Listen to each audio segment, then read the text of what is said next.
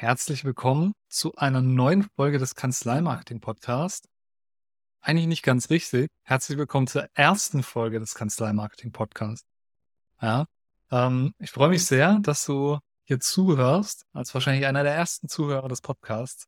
Mein Name ist Sebastian Klingel und ich habe mir vorgenommen, hier einfach Insights aus meinem Tagesgeschäft zu teilen. Und mein Tagesgeschäft besteht nun mal aus Kanzleimarketing, weil mit meiner Agentur habe ich das Glück, dass ich viele Kanzleien, Rechtsanwaltskanzleien in Sachen Marketing betreuen darf. Wir dürfen da viel umsetzen. Ich berate da auch viel. Und genau darüber möchte ich auch hier sprechen. Ja, ich habe nicht vor, äh, Kundengeheimnisse zu teilen. Ja, also das wirklich nicht. Aber es gibt doch sehr, sehr viel, was mir immer wieder auffällt. Learnings, die es gibt. Ähm, Sachen, die ich feststelle, die ich einfach gut nach außen teilen kann. Und genau das werde ich auch tun. Und außerdem möchte ich natürlich auch gerne Fragen beantworten. Das ist natürlich ein Podcast-Format und nicht live. Deswegen schick mir deine Fragen gerne entweder via LinkedIn-Nachricht, Sebastian Klingel, da findest du mich, solltest du, oder einfach via E-Mail an frage at kanzleimarketing-podcast.de. Genug Vorrede. Los geht's mit dem ersten Thema für diese Folge, ne, sogar für die erste Folge. Und das erste Thema, was ich mitgebracht habe, ist auch direkt podcast-spezifisch. Ich nenne es einfach mal so der Podcast-Irrglaube. Viele, vor allem auch viele Kanzleien, denken immer wieder über das Thema Podcast nach. Viele setzen das ganze Thema auch um. Also das ist schon, würde ich sagen, eine Branche, die eher podcast-affin ist. Macht auch Sinn, weil es handelt sich ja um ein erklärungsbedürftiges Produkt in Anführungszeichen. Sprich, ja, es ist natürlich wichtig, dass entsprechend ja, Vertrauen aufgebaut wird zu potenziellen Mandanten. Es ist häufig einfach ein Thema, ja, je nach Rechtsbereich, was viel Erklärung braucht und wo könnte man besser erklären, als wenn man einfach etwas erzählt und ähm, dabei einfach in möglichst einfacher Sprache ja, Sachverhalte erklärt, ist nochmal leichter als rein textbasierter Content ja, für potenzielle Mandanten, für Leser. Deswegen Podcast erstmal grundsätzlich tolles Medium für die Rechtsbranche aus meiner Sicht. Trotzdem ist dieser Irrglaube so ein bisschen, ähm, dass Podcast so der Selbstzweck wäre. Ja, wir haben einen Podcast, Marketing, Haken dahinter fertig. ist nicht ganz richtig aus meiner Sicht. Ich bin der Meinung, dass Podcast ein sehr wertvolles Medium ist. Ist auch ein Teil unserer Dienstleistung wohlgemerkt. Ja? Also das muss man schon mit bedenken, wenn ich hier von Podcast schwärme. Ähm, behalt bitte im Hinterkopf, wir ähm, bieten unter anderem auch Podcast-Produktion, Distribution und so weiter für unsere Kunden an. Aber ähm, ein Podcast alleine wird recht wenig bringen, ja, vielleicht sogar gar nichts. Und deswegen muss man so ein bisschen verstehen, dass der Podcast nicht das Marketing ist oder das vollständige Marketing ist oder einfach der Podcast das Medium ist, was letztlich dann das Telefon glühen lässt, sondern Podcast ist aus meiner Sicht vor allem eine Grundlage für Legal Content Marketing, für Kanzleimarketing. Lass mich erklären, was ich damit meine. Wir produzieren schon seit anderthalb Jahren Podcasts für Kunden. Ja, meiner ist offensichtlich neu. Ähm, oder unser eigener in dem Fall, ja. Ähm, also sprich der, den du gerade hörst. Aber diese Podcasts haben wir bisher nie veröffentlicht. Das machen wir erst jetzt seit Anfang diesen Jahres, seit Anfang 2023, dass wir auch die Podcasts an sich releasen. Bisher waren die Podcasts Grundlage für Content. Wir haben die auch nicht Podcast genannt. Wir haben uns einfach bisher, das ist immer noch so, ähm, mindestens einmal im Monat ähm, mit jedem Kunden getroffen, virtuell, und ähm, haben ein Gespräch geführt. Das Ganze wurde aufgezeichnet. Ähm, da steckt noch ziemlich viel dahinter, was das Thema äh, Ideenfindung angeht und so weiter natürlich, aber ich kürze das jetzt mal ab. Und diese Fragen, die ich einfach mitgebracht habe ins Gespräch, die ich gestellt habe, waren die Grundlage, um daraus Text zu generieren. Weil wir erstellen Content und das Ganze zentriert auf das Netzwerk LinkedIn zugeschnitten, weil unsere Kunden sind ja Rechtsanwaltskanzleien, wie gesagt, die aber vor allem ähm, Unternehmen als Mandanten gewinnen möchten. ich habe viel weniger Jura studiert als meine Kunden, nämlich gar nicht. Und ähm, je nach Rechtsbereich gibt es ja so viele Feinheiten, äh, in denen ich nicht weit kommen würde und auch meine Mitarbeiter nicht weit kommen würden, wenn wir recherchieren würden. Das würde zu sehr, sehr vielen, wie soll ich sagen, ja, Revisionsschleifen führen und der Content würde nach Copywriter, nach Ghostwriter klingen. Es würde allen auffallen, die dich persönlich kennen, wenn jemand anderes für dich schreibt. Ja, weil das sind einfach, das ist eine andere Wortwahl, ähm, das ist das fehlende Expertise, das fällt einfach auf. Jeder hat dann so einen eigenen Stil. Dadurch, dass wir aber immer diese Grundlage genutzt haben, ja, diesen Podcast, diesen internen bisher, ähm, hatten wir zum einen das Fachliche korrekt, was ein relativ wichtiger Part ist, ja, um es mal so auszudrücken, aber auch die Art und Weise, wie das Ganze rübergebracht wurde. Also sprich die Wortwahl, Formulierungen, das Ganze eher kurz angebunden, sage ich mal, oder eher ausschweifend. Ja, also das konnten wir ja alles übernehmen oder können wir alles übernehmen für den Text letztlich. Und genauso solltest du einen Podcast auch sehen, wenn du einen für dich, für deine Kanzlei ähm, starten solltest. Produziere einfach ein, zwei, drei, vier Folgen äh, pro Monat, je nachdem, wie viel Zeit du hast. Ja, eine Folge pro Monat kann auch schon mal super gut ausreichen, um, um damit zu starten. Oft ist es mehr als genug.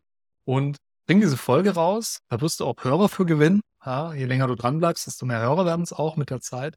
Aber erwarte nicht, dass der Podcast an sich ähm, alle Probleme löst. Der wichtigste Schritt ist nicht dann das Ganze aufzuzeichnen, die Podcast-Produktion, sondern der wichtigste Schritt ist die, das Auskoppeln von Inhalten aus dem Podcast. Und zwar für zum Beispiel LinkedIn, wenn du Unternehmen als Mandanten gewinnen möchtest. Kopple kleine Sequenzen aus und schreibe dann noch einen passenden Text dazu. Entweder du hast den Podcast mit Video aufgezeichnet, dann hast du kurze Videoclips dabei. Die kannst du auch auf YouTube noch zusätzlich ähm, distribuieren. Oder du hast eine reine Audioversion. Dann kann man ein sogenanntes Audiogramm erstellen. Das bedeutet am Ende einfach, dass man ja auch ein Video hat. Da ist halt keine Person zu sehen, aber du wärst in dem Fall nicht zu sehen, aber höchstens als Bild und dann so eine Waveform, die einfach da mitläuft. Ja, also so ein Audioausschlag im Prinzip, der angezeigt wird. Und dann hat man da im Prinzip ein Audiogramm. Bedeutet, man hat was zum Hören, man hat was zum Lesen und so ein bisschen was zum Sehen auch. Ne? Genau, das ist so der Hauptpunkt. Bedeutet unterm Strich, nutze alles, was du im Podcast erzählst, mach daraus aber viel mehr, hebel das Ganze. Bau dein Netzwerk auf LinkedIn aktiv aus, poste dann wöchentlich einfach regelmäßig Ausschnitte aus dem Podcast, mal reiner Text, mal so eine Auskopplung, wie gerade gesagt. Und darüber wirst du dann Effekte erzielen. Darüber erzielst du Reichweiten. Darüber bekommst du auch Hörer für den eigentlichen Podcast, weil du eben vor allem die kurzfristigen, schnellen Reichweiten super über LinkedIn generieren kannst. Und gerade das Thema der Podcast an sich kann da wirklich dazu dienen, dass je mehr Folgen du hast, je mehr neue Hörer dazukommen, die auch mal im Katalog nach hinten gehen, sich alte Folgen anhören ja, und sich wirklich dann intensiv mit dir auseinandersetzen.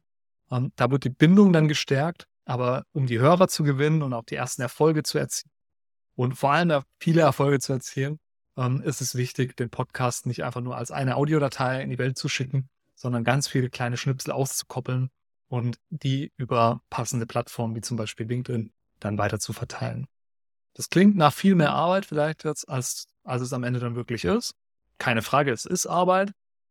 Aber es gibt natürlich auch da die Möglichkeit, das an Mitarbeiter zu delegieren oder an eine Agentur wie unsere. Wir kümmern uns auch mit um die Aufzeichnung, äh, einfach so am Rande bemerkt, grundsätzlich. Aber ähm, ist es natürlich auch intern abbildbar, wenn du das Marketing einfach bei dir behalten möchtest, was völlig okay ist.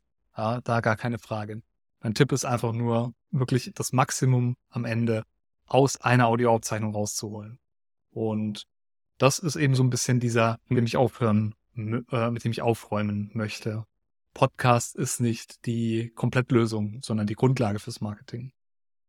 In dem Zuge möchte ich auch direkt zum nächsten Thema kommen und so ein bisschen anknüpfen an das Thema Marketing-Akquise.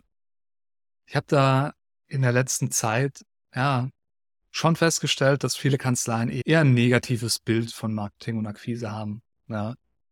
Also mir sind immer solche Adjektive aufgefallen wie unseriös, aufdringlich, ähm, die wohl in vielen Köpfen so ein bisschen verankert sind. Ja.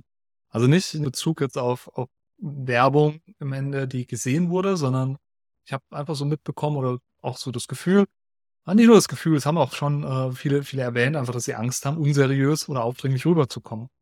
Und ähm, da ist so ein bisschen die Frage, ne, die dazu gestellt wurde, ist es denn eine Gefahr? Ne? Also ist diese Angst denn wirklich real, dass man, wenn man an, sich an entschließt, Kanzleimarketing zu starten, dass man aufdringlich wahrgenommen ganz klares Ja und ganz klares Nein. Ne?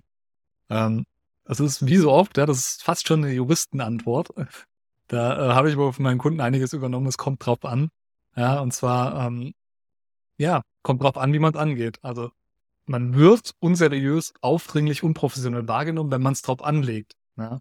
Also wenn man regelmäßig nur sein Angebot postet, ähm, sehr forsch auf Leute zugeht, nur pitcht, dann eher schlechte, in Anführungszeichen, Grafiken verwendet, also kein hochwertiges Bild von sich erzeugt, ähm, eine schlechte Qualität nach außen im Sinne von Bildqualität, ja. äh, sei es die Location, sei es die tatsächliche Fotoqualität, das Licht, die Art, wie man gekleidet ist.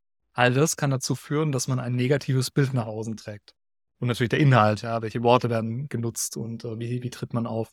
Und ähm, auch das bringt vielleicht Reichweite, ja, aber wenn man ständig nur Urlaubs-, Essensbilder oder Wandtattoos quasi äh, im, im Instagram-Stil auf LinkedIn teilt, dann gewinnt man vielleicht Reichweite, aber wird trotzdem eher unprofessionell äh, wahrgenommen. Heißt also, ja, natürlich, das kann durchaus der Fall sein. Aber nein, es muss auch nicht der Fall sein.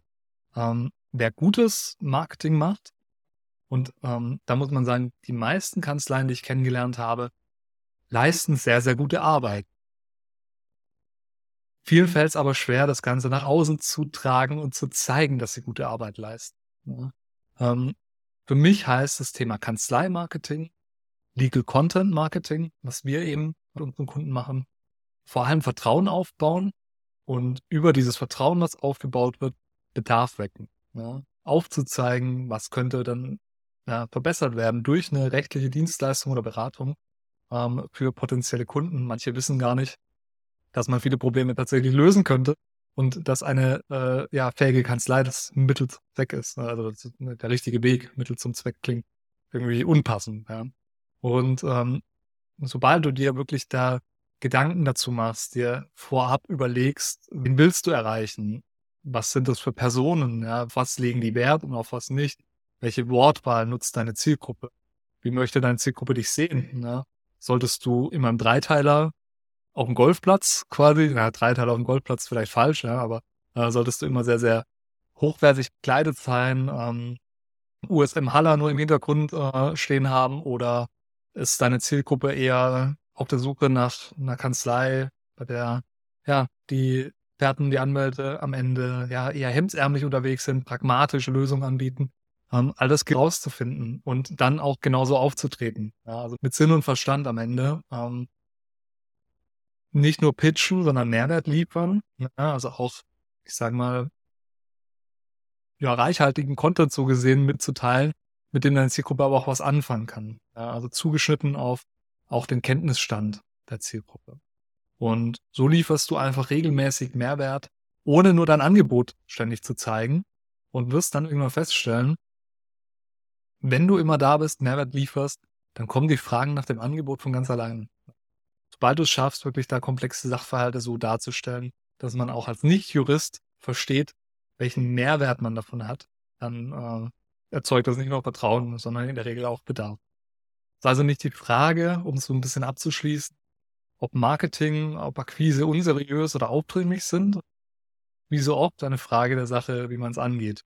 Also ähm, liegt am Ende die Entscheidung, ob das Ganze gut oder nicht so gut ankommt bei dir. Ne? Und ähm, deswegen hab keine Angst, sondern starte sehr, sehr gern einfach damit. Ähm, starte aber mit der Strategie und nicht der Umsetzung. Als, als letzte Worte zu dem Thema so gesehen. Dazu passend hätte ich eigentlich auch noch direkt ein Anschlussthema. Sofern du dich entscheiden solltest, ja, ja okay, vielleicht ist Marketing, vielleicht ist Akquise schon sinnvoll, das Ganze ein bisschen mehr Gewichtung zu verleihen, das ganze Thema anzugehen. Ähm, stellst dir vielleicht auch die Frage, wie viel Zeit kann, soll ich dann in das Thema investieren? Und ähm, da kommt so ein bisschen drauf an, wer deine Zielgruppe ist und wen du akquirieren möchtest. Beispiel. Ähm, Mandate im B2C, also wenn es um Verbraucherrecht geht, ähm, sind in der Regel ja einmalige Sachen. Ich weiß nicht, hab, äh, bin weder verheiratet noch geschieden, ja, also beides noch nicht durchgemacht.